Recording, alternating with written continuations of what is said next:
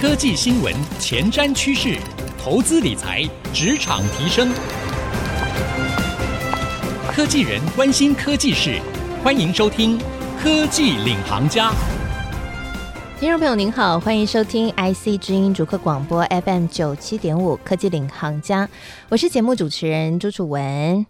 哇，最近啊，在科技产业哦，一大焦点非台积电莫属了哈。台积电现在呢，在先进制程上面领先群雄，各国呢都非常关注台积电的一举一动。那最近有一个新的消息啦，就是呢，欧盟呢就向台积电招手，希望台积电可以到欧洲去设厂。那主要呢，就是因为现在全球啊出现了晶片荒的难题啊，也影响到了很多汽车产业，尤其是欧美的一些国家，他们。汽车产业是经济的重心，结果呢，这个闹了晶片缺货，也使得他们的很重要的一个经济的来源呢，现在就受到了影响啊。汽车少了晶片做不出来。好，台积电到底为什么现在在科技或者说经济的角色当中扮演的地位会越来越重要呢？那我们也看到台积电最近还有一个消息，就是宣布在中国扩厂了以后呢，诶，中国的分析师现在很担心呢，他说呢，可能会影响到中国半导。体产业发展，例如说会冲击到中心的发展，哎，两边呈现截然不同的局面啊。中国很怕台积电去扩厂，那欧美国家呢都很想要台积电去扩厂，到底怎么一回事？还有一个热门的话题就是第三代半导体。我们之前在节目当中有跟各位聊过第三代半导体啊，那个时候我们邀请到了一位，也是我们今天邀请到的重要来宾，就是半导体专家杨瑞林总监。他现在是工研院的总监哦，同时也是国家的科技的智库。他那个时候呢，有跟我们提到说，第三代半导体有可能可以成为中国在半导体产业发展弯道超车关键的利器。过了半年，我们再一次请到瑞林哥来。现在观点有改变吗？目前第三代半导体，我们看到，哎，概念股股价涨很多，哎，产业上来看，依然是前景看好吗？我们马上欢迎瑞林哥。楚文好，各位听众朋友，大家好。哇，非常荣幸又再次邀请到瑞林哥来到我们节目当中了。瑞林哥从上一次来到现在，大概是过了半年的时间。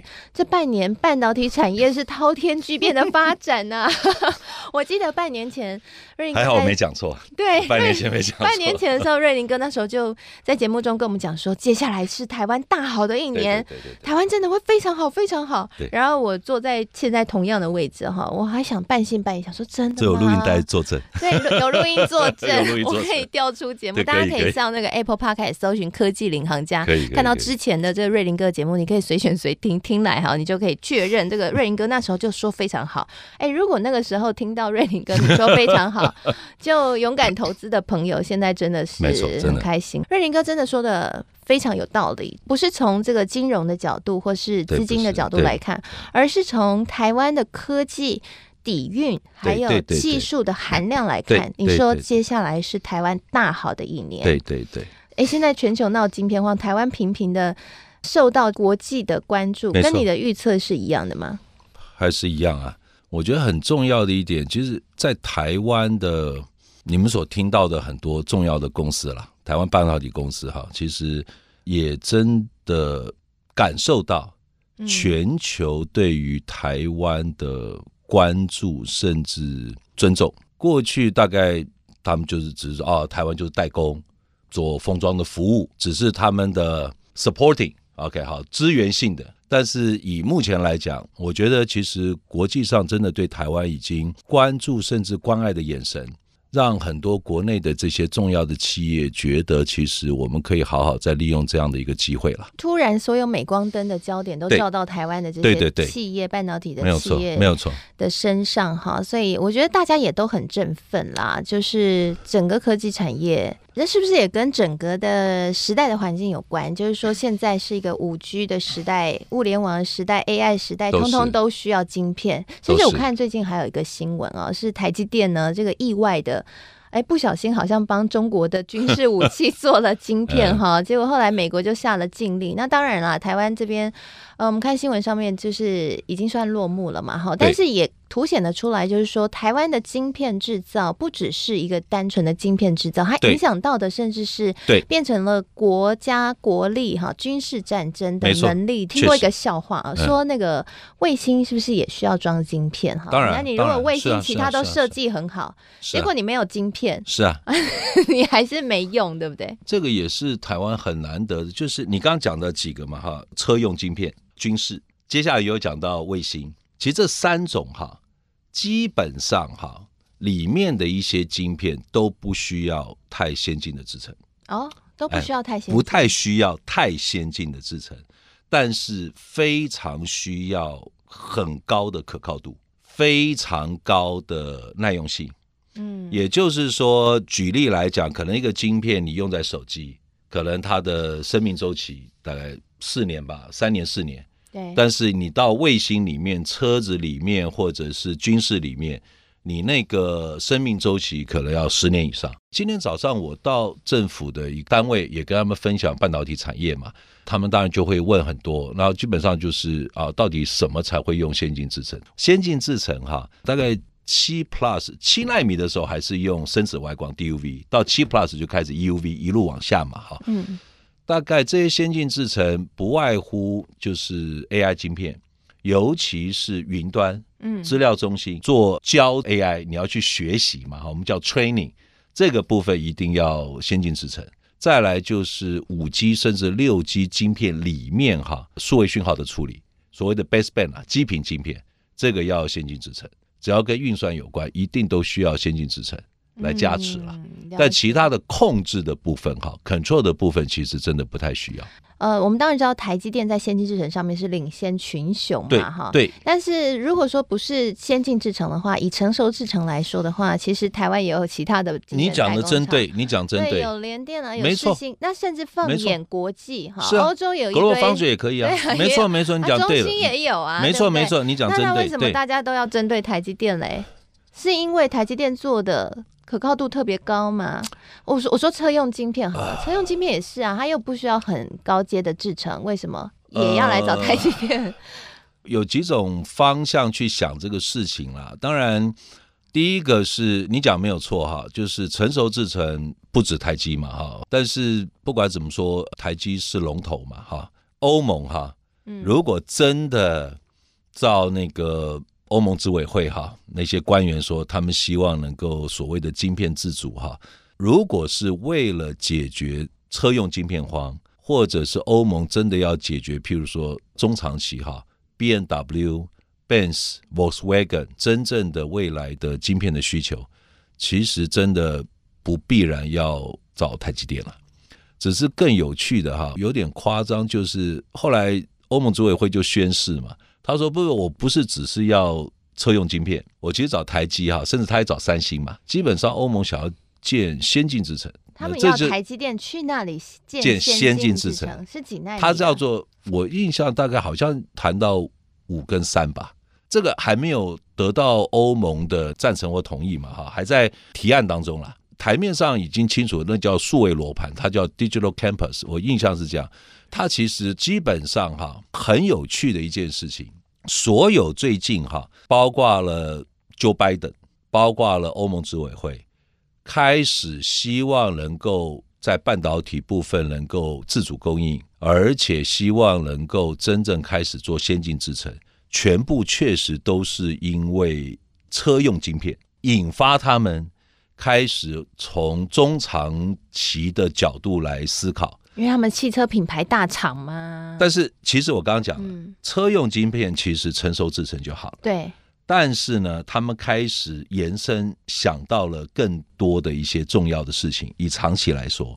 但是欧盟，我觉得是真的是比较吊诡，甚至老实说，甚至有点扯。我们刚刚不讲吗？先进制程要要做什么晶片？五 G 甚至六 G 嘛？对，基频晶片。可能是还有包括资料中心 AI, AI 对不对？其实我在应该是一个月前吧，我是台湾的智库嘛，嗯，对对对。那我是跟德国一个很有名的智库了，蛮重要的分析师在聊，我就开玩笑嘲弄他，我说你们玩真的玩假的，要盖一个先进制程这样，我就跟他们讲，我说你们欧盟有 Apple 吗？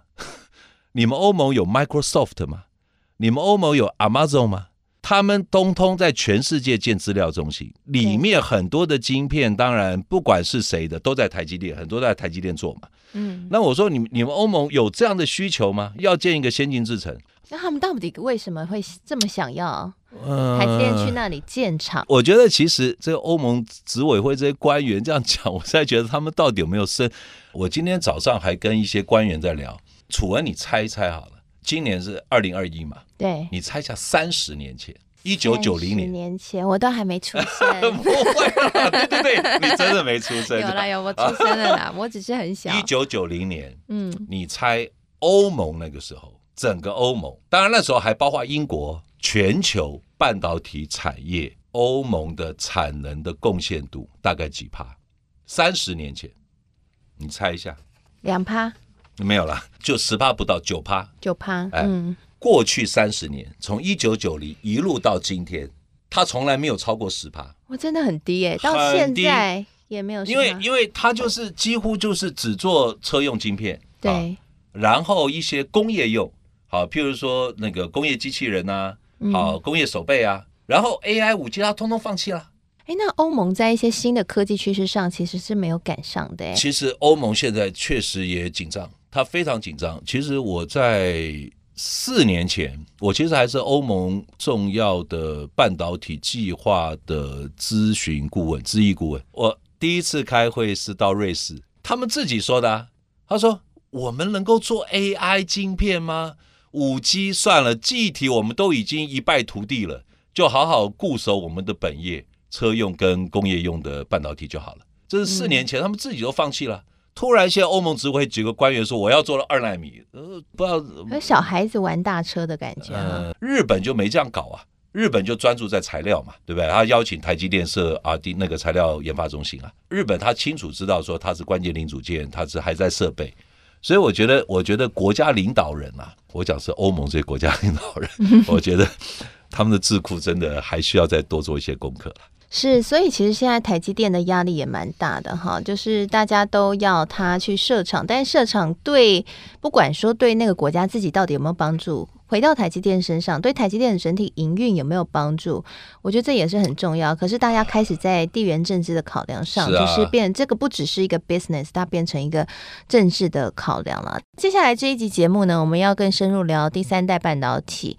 看新闻也常看到，第三代半导体从半年前我们在节目中聊的时候，还没有什么人在讨论，顶多这个 SEMICON 台湾半导体展上面有这个相关展区，没错，一般大众都不知道。后来这半年后变成了一个热。热门投资标的，确实，好多股票大涨哈，当然这个题材没错。那第三代半导体在半年前，你有跟我们分享过，说这一块很值得关注。那它也是中国，它现在在半导体上面是落后嘛？哈，就是落后台湾，落后美国。可是它有可能第一代的部分它落后，对，第一代部分落后，第二代部分想要追赶，但是也没有非常成功。但第三代可能会是它的机会。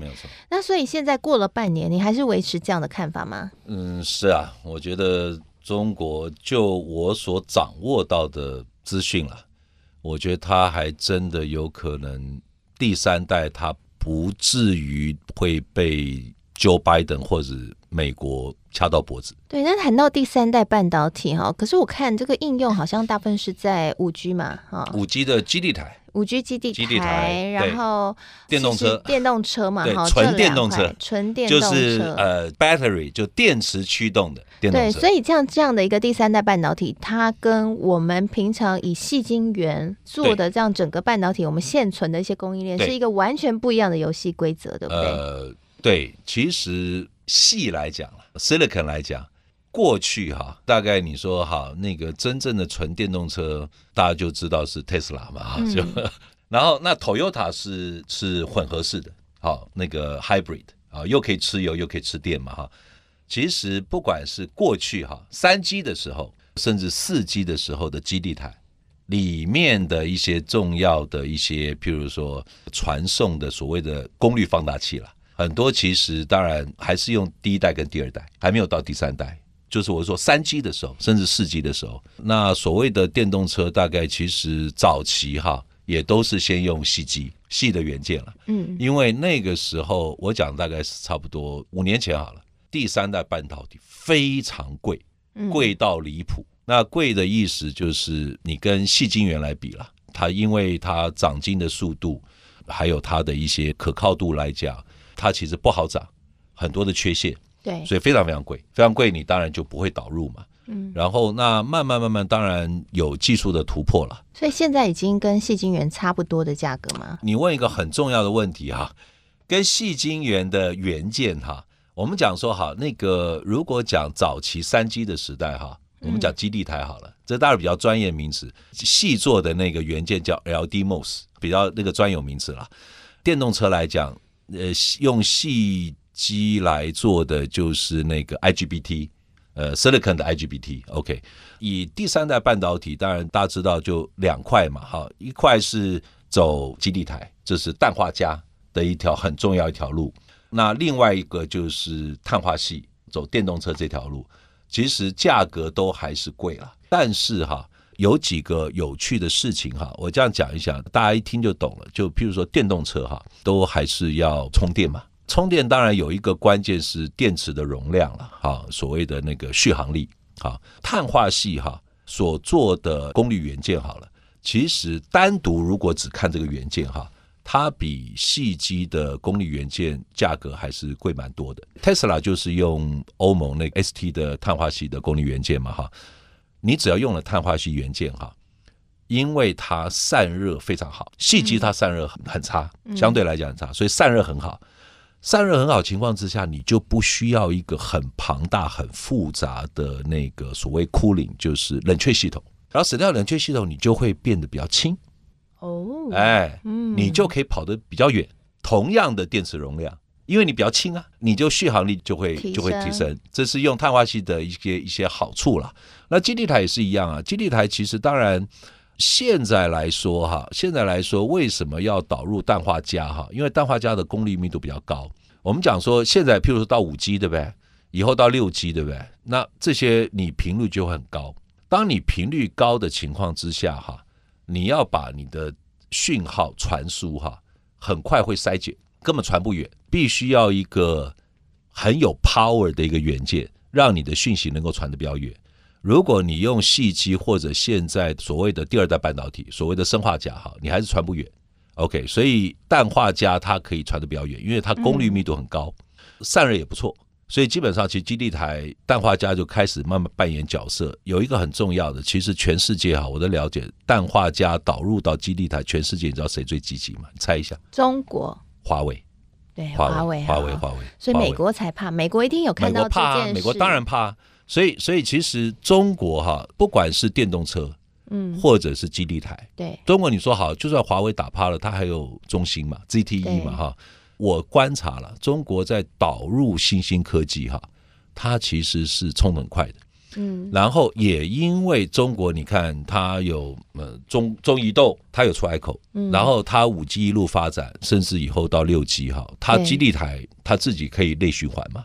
所以其实这一块还是很值得注意哈，它还是会影响到中美之间的科技拉锯战。目前看起来，中国是一直缓步的前进，有越来越积极的趋势。美国反而没什么不动作。没错，但比较有趣的是台积电在这一块，嗯，台积电这一块不太不一样啊。这个如果要谈的更深哈，就是刚刚讲基地台对不对？对，我讲是氮化镓嘛，嗯，它必须要在碳化系的基板上长，但是台积电做什么？它在细基上面长氮化镓。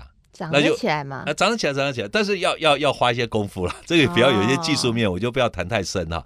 用在哪里？用在手机呀、啊、笔电的快充。所以，如果说 中国在这一块第三代半导体蓬勃发展，他们的半导体产业因此有新的气象的时候，也不会影响到台积电吗？不会，我我觉得，我我觉得，那投资朋友就放心了，呃、放心放心了，因为台积电。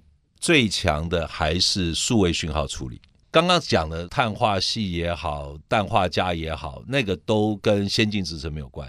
台积电还是在数位讯号处理、AI、五 G 的基频晶片、数位讯号处理。那我刚刚讲的功率放大器等等，那是类比。对，所以就是那是另外一个市场区隔嘛。那那您讲没有错哈。第三代，我觉得我们就要好好的去想了，中国会怎么样跟美国竞争？中国如果发展第三代半导体，绝对跟台积不会有影响，但是台湾现在正在想要发展第三代半导体，表示说我们现在甚至可能起步上都还落后于中国。嗯，好，所以这个部分我们就好好想。但是呢，我们有另外两家盟友，一个是美国，一个是日本。那中国基本上还是会被隔离嘛。嗯，那靠自己能够做到什么样地步哈？我觉得还要再观察。但是我们台湾就可以好好在第三代半导体跟美国跟日本好好结盟，就绝对还有更多好的新机会了。好，今天呢，非常谢谢瑞林总监来到我们的节目当中，跟我们分享这些半导体产业的一些重要热门的话题和新趋势哈。那提供给所有听众朋友参考。那也谢谢大家收听这一集的节目。我们现在节目除了在 FM 九七点五播出之外，也会同步上到 IC 之音的官网，还有 Apple Podcast 和 Spotify。所以邀请您可以上这些平台搜寻“科技领航家”，你就可以随选随听我们的每一集节目。也邀请您可以给我们评分以及留言。然后，谢谢大家。我也会在节目播出之后呢，将瑞林总监精彩的分享和我的心得感想写成一篇采访笔记，放在我的粉丝团，搜寻“财经主播主持人朱楚文”，清楚的楚，文章的文，就可以看得到了。邀请您一起来交流。谢谢大家收听这一集节目，希望这个节目内容对您有所帮助。我是楚文，我们下次再会喽。